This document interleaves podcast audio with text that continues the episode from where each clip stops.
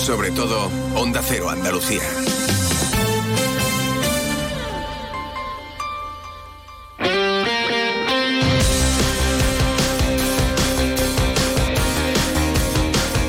En Onda Cero, Radio Estadio Andalucía, Carlos Hidalgo.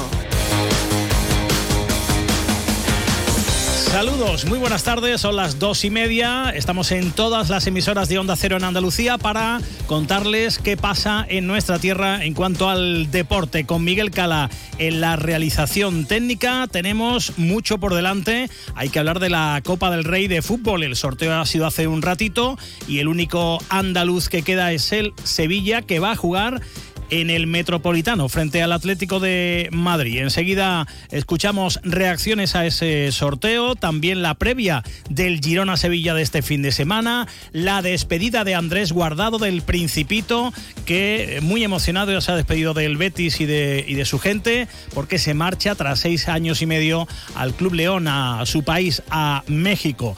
La previa del partido de la Almería, del Cádiz, del Granada, también Unicaja Málaga en baloncesto. Hablaremos de la Copa de la Reina de balonmano, de la Copa de la Reina de fútbol. Ojo que al Sevilla le ha tocado el Barça y además será en tierras eh, catalanas. Hablaremos de rugby, hablaremos también de un andaluz que se ha proclamado campeón de Europa de waterpolo y muchas cosas más hasta las 3 en punto de la tarde. Comenzamos enseguida. En Onda Cero, Radio Estadio Andalucía. Gente Viajera Andalucía se desplaza a Fitur. Te contamos lo más destacado de la oferta de Andalucía en la Feria Internacional del Turismo desde Madrid con un amplio despliegue informativo y un programa especial el jueves 25 a las 2 y media de la tarde con los protagonistas de esta importante cita turística. Especial Gente Viajera Andalucía desde Fitur con la colaboración de la Consejería de Turismo, Cultura y Deporte de la Junta de Andalucía.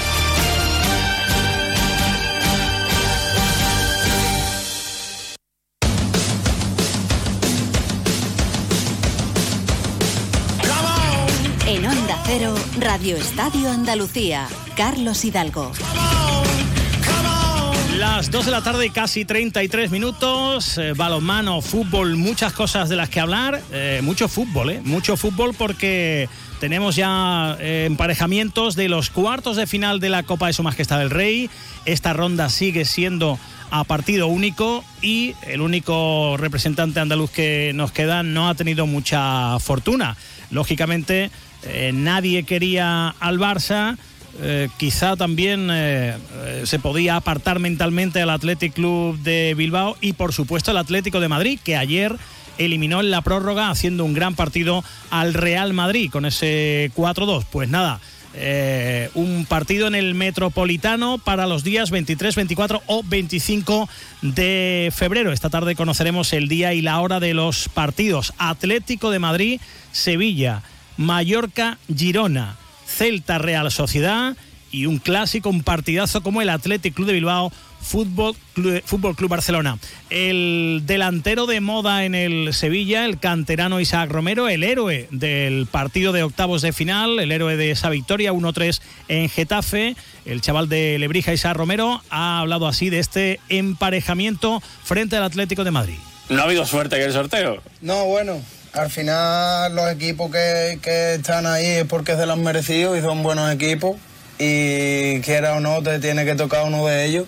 Pero bueno, vamos a ir a darlo todo allí y a intentar sacar la victoria. Bueno, sería muy bonito marcar en el Wanda, ¿no? Sí, hombre, claro. Al final uno desde chico sueña con, con jugar en esos grandes campos. Y bueno, pues no estaría mal meter un golito y ayudar al equipo en la victoria en el Wanda. Si es en el Civitas Metropolitano, mejor. No vaya a ser que, no, que lo anulen, que ya le cambiaron el, el nombre. Lo dicho, Atlético de Madrid, Sevilla. Eh, estaba leyendo al, compañero de la liga en directo, eh, a Fran, en, en redes sociales, eh, destacar que en cuanto a eliminatorias a partido único, el Sevilla lleva 13 seguidas jugando fuera.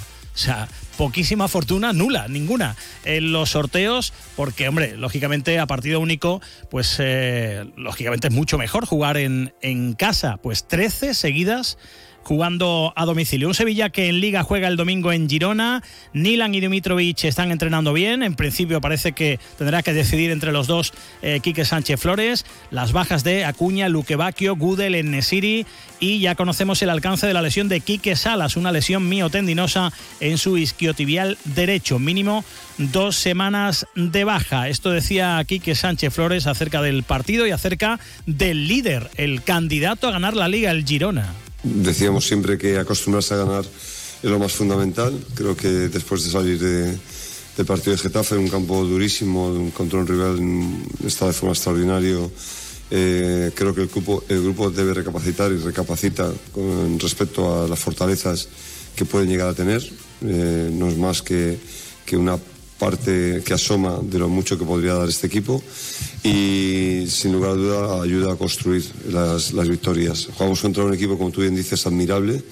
Eh, eh, tiene la ilusión y la motivación por eh, hacer cosas importantísimas durante este año. Los números les respaldan. Es un equipo que domina las dos áreas, está en un estado de agitación altísimo en el nivel positivo pero nosotros solo pensamos en nosotros. Nosotros, más allá de los rivales, eh, vamos pensando en nuestras mejoras. Nuestras mejoras que vienen siendo pequeñas, pero vienen siendo, eh, creo que, fructíferas.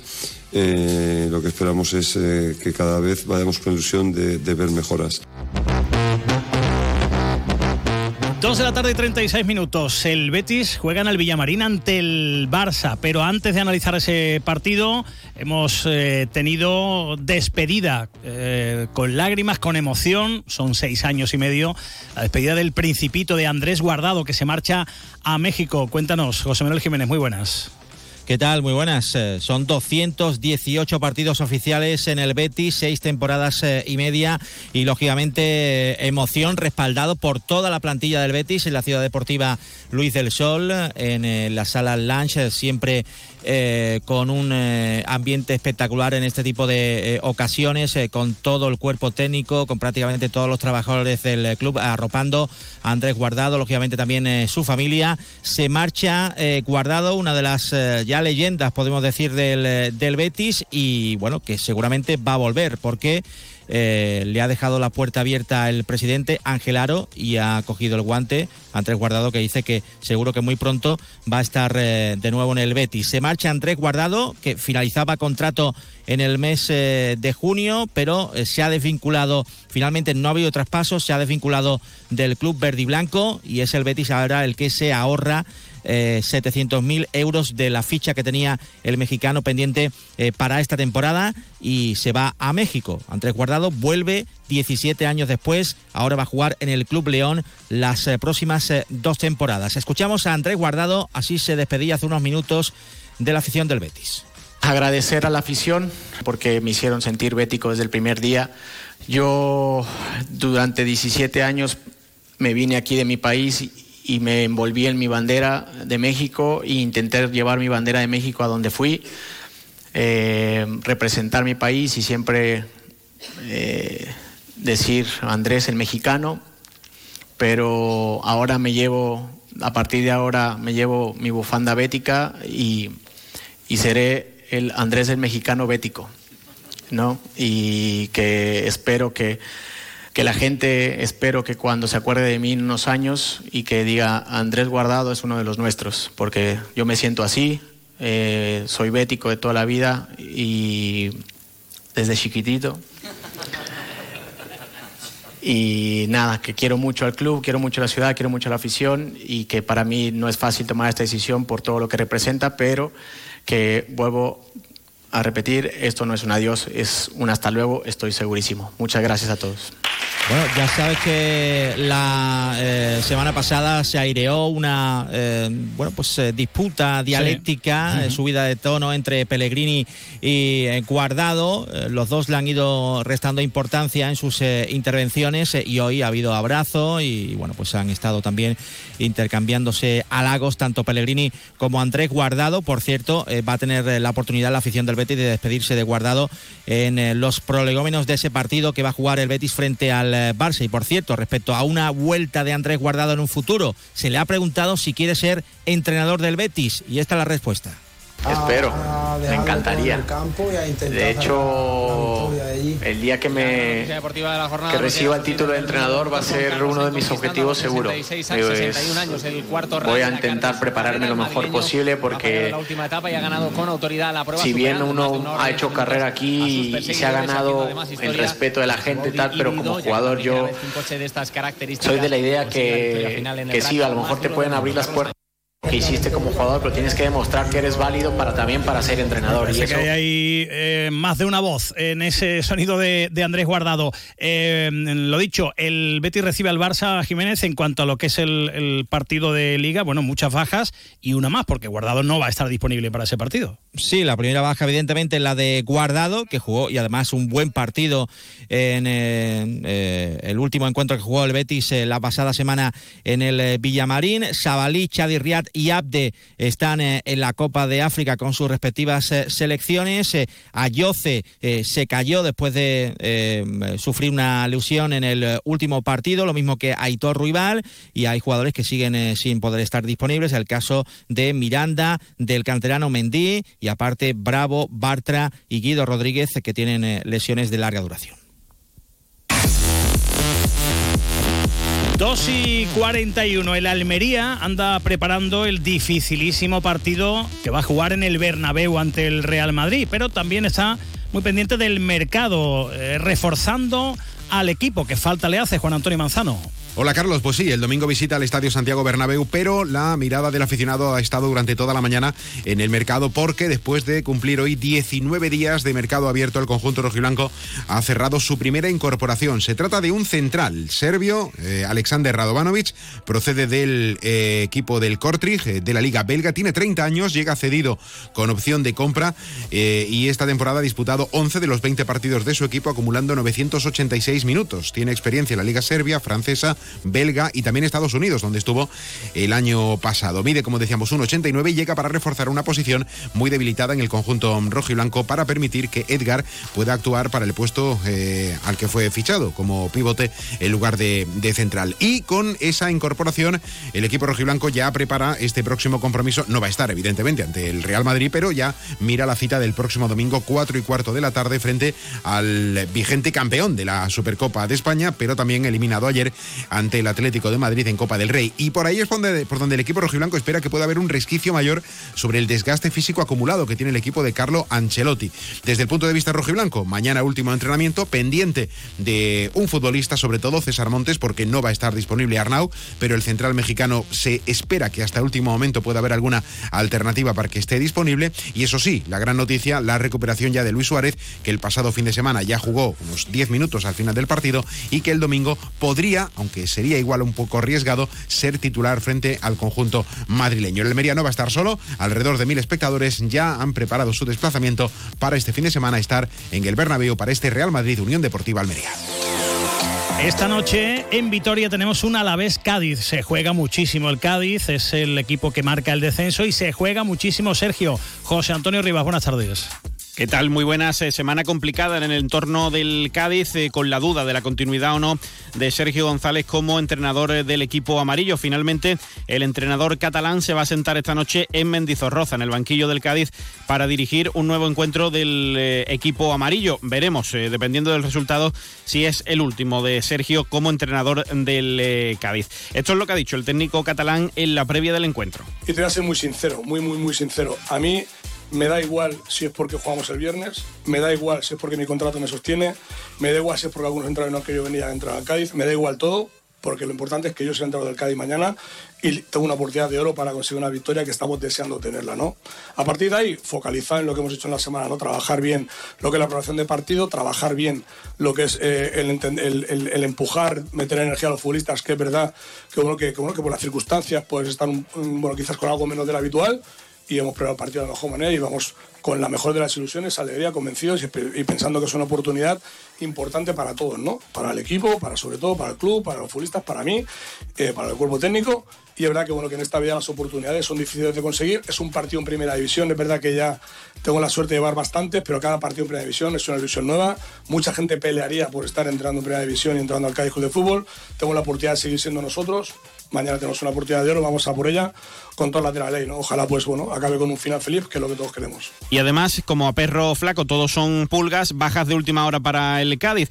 No va a estar eh, Machís y tampoco eh, por molestias se, ha resentido de su, de su lesión eh, Luis Hernández y también Javi Hernández, con una lesión que le va a tener apartado de los terrenos de juegos entre tres semanas y cuatro. Y el lunes, el lunes el Granada recibe al Atlético de Madrid. Última hora, cuéntanos Pedro Lara.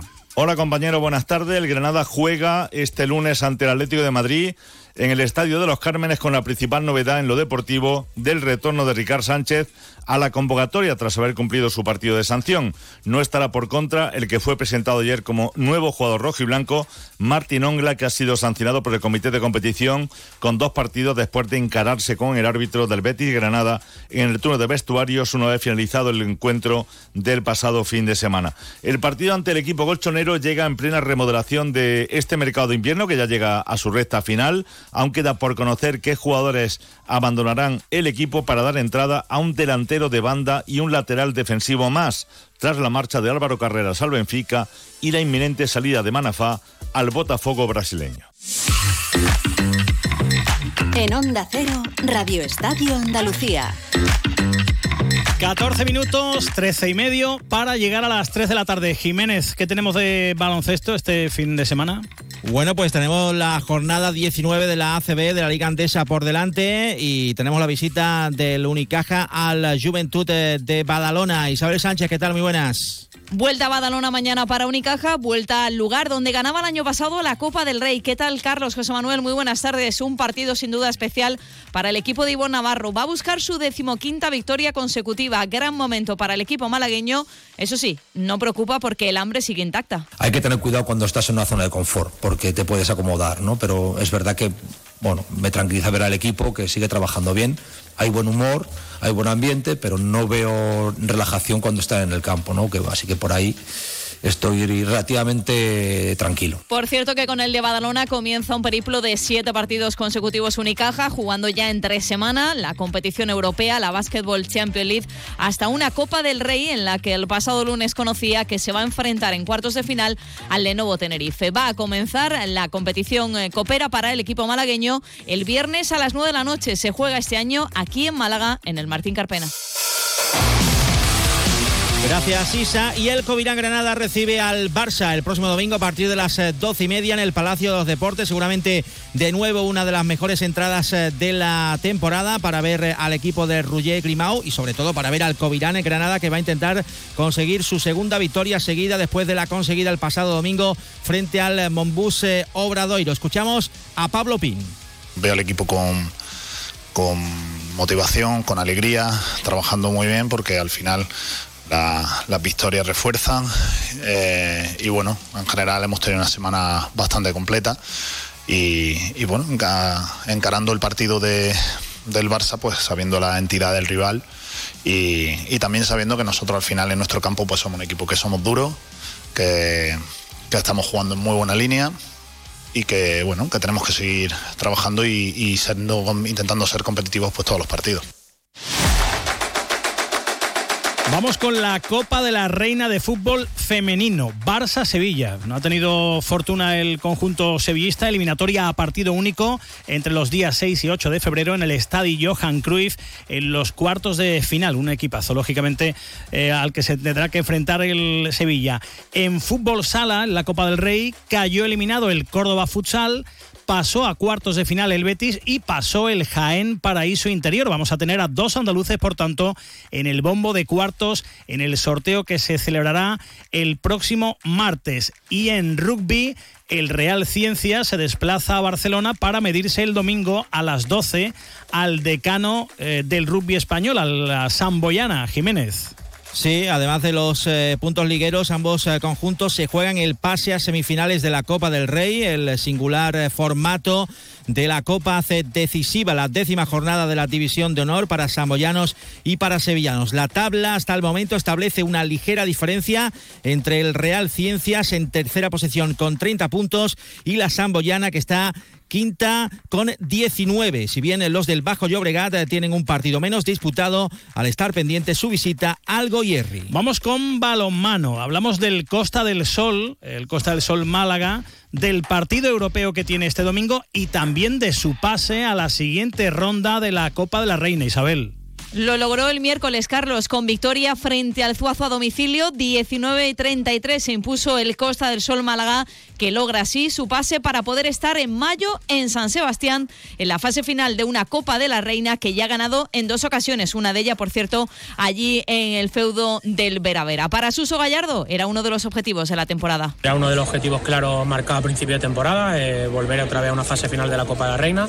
Y bueno, creo que el objetivo más que cumplido, ¿no? Con este calendario tan apretado tener que venir otra vez aquí entre semanas, un viaje largo y, cumplir de la forma que ha hecho el equipo, creo que, demuestra la seriedad y el momento que, está teniendo el equipo de, trabajo, de, ganas de, seguir cumpliendo objetivos. Un Costa del Sol Málaga que sigue inmerso en la EHF European League en la fase de grupos. El fin de semana pasado ganaba en Rumanía el Targu y este domingo a las 6 de la tarde reciben el Martín Carpena al Motterson húngaro.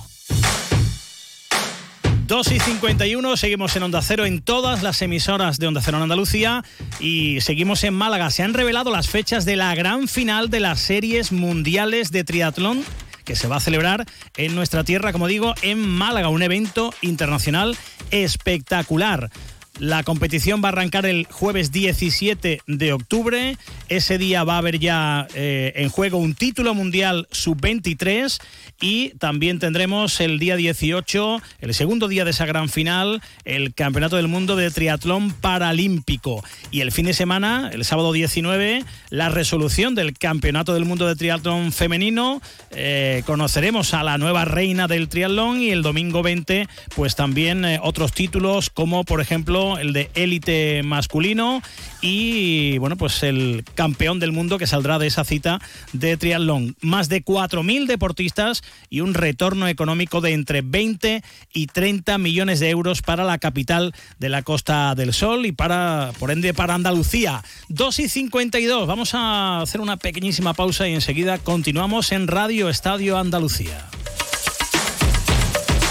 En Onda Cero, Radio Estadio Andalucía. Hay personas de ideas fijas, de porque lo digo yo y punto, de perder la razón por querer tenerla.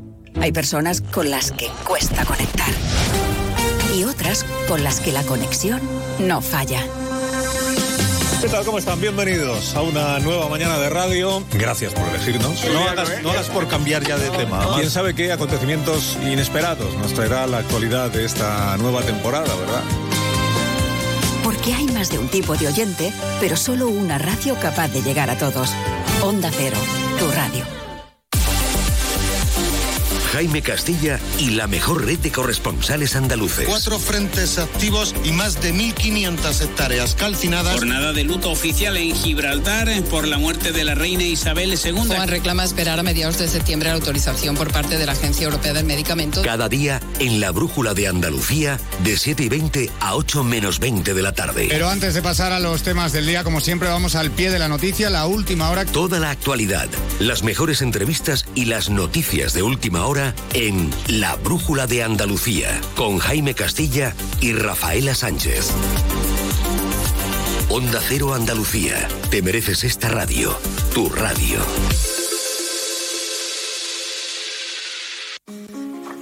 Mucha gente medita para dormir.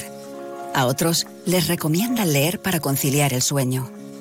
Nosotros queremos ser sinceros contigo. Si lo que quieres es dormir, escuchar Radio Estadio Noche no ayuda. ¿Qué le vamos a hacer? Es imposible pegar ojo, porque es imposible despegar la oreja. Disfruta sin descanso de la mejor actualidad deportiva y los debates más encendidos con Rocío Martínez y Edo Pidal. Cada noche a las once y media y siempre que quieras en la web y en la app. Onda Cero, tu radio.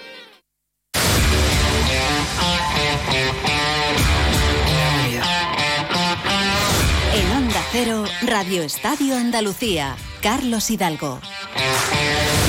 Con el patrocinio de la Consejería de Turismo, Cultura y Deporte de la Junta de Andalucía. Tenemos que felicitar a un andaluz, a Miguel de Toro, que ha hecho historia en el waterpolo al lograr con España el primer título europeo y la plaza olímpica para París. El sevillano Miguel de Toro ha logrado la medalla, una medalla para la historia en el europeo de waterpolo eh, con la selección masculina que ha conseguido su primer título continental, el único que le faltaba. España venció 11-10 a Croacia, la selección anfitriona, con un extraordinario gol de Granados a 48 segundos de la conclusión de la final. La victoria en la final conllevó el eh, premio añadido de una plaza olímpica en París, eh, puesto que solo la selección campeona podía conseguirla. El palmarés que ya atesora el jugador de Tomares de 30 años es excelso. Ya ha alcanzado cuatro medallas europeas, una de oro, dos de plata y una de bronce y tres mundiales, una de cada metal. También ha ganado la Copa del Mundo ha subido al podio en la Liga Mundial. Solo le falta la medalla olímpica, competición en la que en 2021 fue cuarto en Tokio. Enhorabuena al andaluz Miguel de Toro. Cuatro minutos para las tres. La estación de esquí de Sierra Nevada celebra este fin de semana el World Snow Day, efeméride que se festeja en la mayoría de las estaciones del mundo. El Día Mundial de la Nieve lo promueve la Federación Internacional de Esquí dentro de la campaña Llevar a los niños, eh, llevar a los niños a la nieve, eh, cuyo objetivo es motivar a los pequeños para que se acerquen al mundo de la nieve y a los deportes de invierno en el marco de un programa de actividades sugerente y accesible. Por ello, la estación eh, de esquí ha puesto a la venta para este fin de semana productos especiales de iniciación al esquí y al snowboard. Un forfait especial de esquí en familia, una oferta para no esquiadores que incluye eh, ticket de telecabina más actividades en eh, Borreguilis y por primera vez un paquete de juegos en la nieve que se va a desarrollar en el área de Borreguilis. Más cosas. Curiosa iniciativa para subsistir de un gran club andaluz. En su empeño de seguir trabajando por y para la natación artística, el Club Natación Sincro Sevilla ha puesto en marcha la campaña denominada, denominada 50%. El objetivo no es otro que captar a 50 empresas que aporten 100 euros cada una para dar viabilidad a su proyecto en la presente temporada el indiscutible referente andaluz eh, de la modalidad, eh, sin duda, que el pasado año cumplía sus bodas de plata y que cuenta con dos vigentes eh, campeonas mundiales y europeas absolutas. Estamos hablando de Alisa Ozógina y de Mariana García Polo. Todo esto activado por segundo año consecutivo el club dicha campaña con el fin de completar su presupuesto. Por el momento han respondido a la llamada del Sincro Sevilla un total de 19 firmas.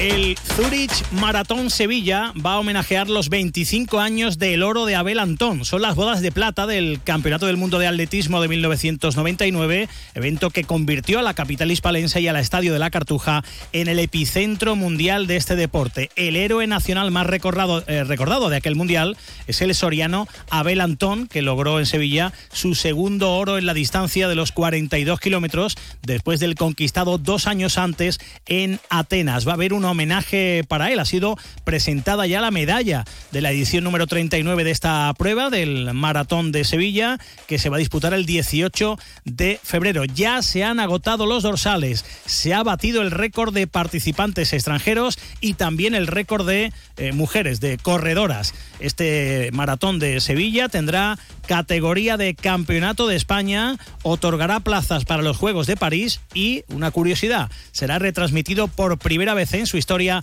por la BBC. Y para terminar, un último detalle, una última noticia, el calendario de la Federación Andaluza de Remo afronta su segunda convocatoria del año 24 con la disputa del Campeonato de Andalucía de larga distancia programado en Sevilla este fin de semana. Eh, se va a enmarcar en la segunda regata de la vigésimo séptima Copa de Andalucía con el Centro de Actividades Náuticas Telecabina como punto de salida y llegada. Para la ocasión han formalizado su inscripción un total de 445 deportistas de 12 clubes distintos de las provincias de Sevilla, Cádiz, Málaga y Almería y además dos clubes invitados, uno de Madrid, el Madrid Velocidad y el club británico Calpe Rowing. Hasta aquí Radio Estadio Andalucía, un programa con la, la ayuda y el patrocinio de la Consejería de Turismo, Cultura y Deporte de la Junta de Andalucía con Miguel Cala en la realización técnica. Hasta aquí el deporte. Ahora siguen con la información, con el debate, con la actualidad en Julia en la Onda, en todas las emisoras de Onda Cero en nuestro país. Gracias por su atención, que pasen un gran fin de semana. Adiós. En Onda Cero, Radio Estadio Andalucía, Carlos Hidalgo.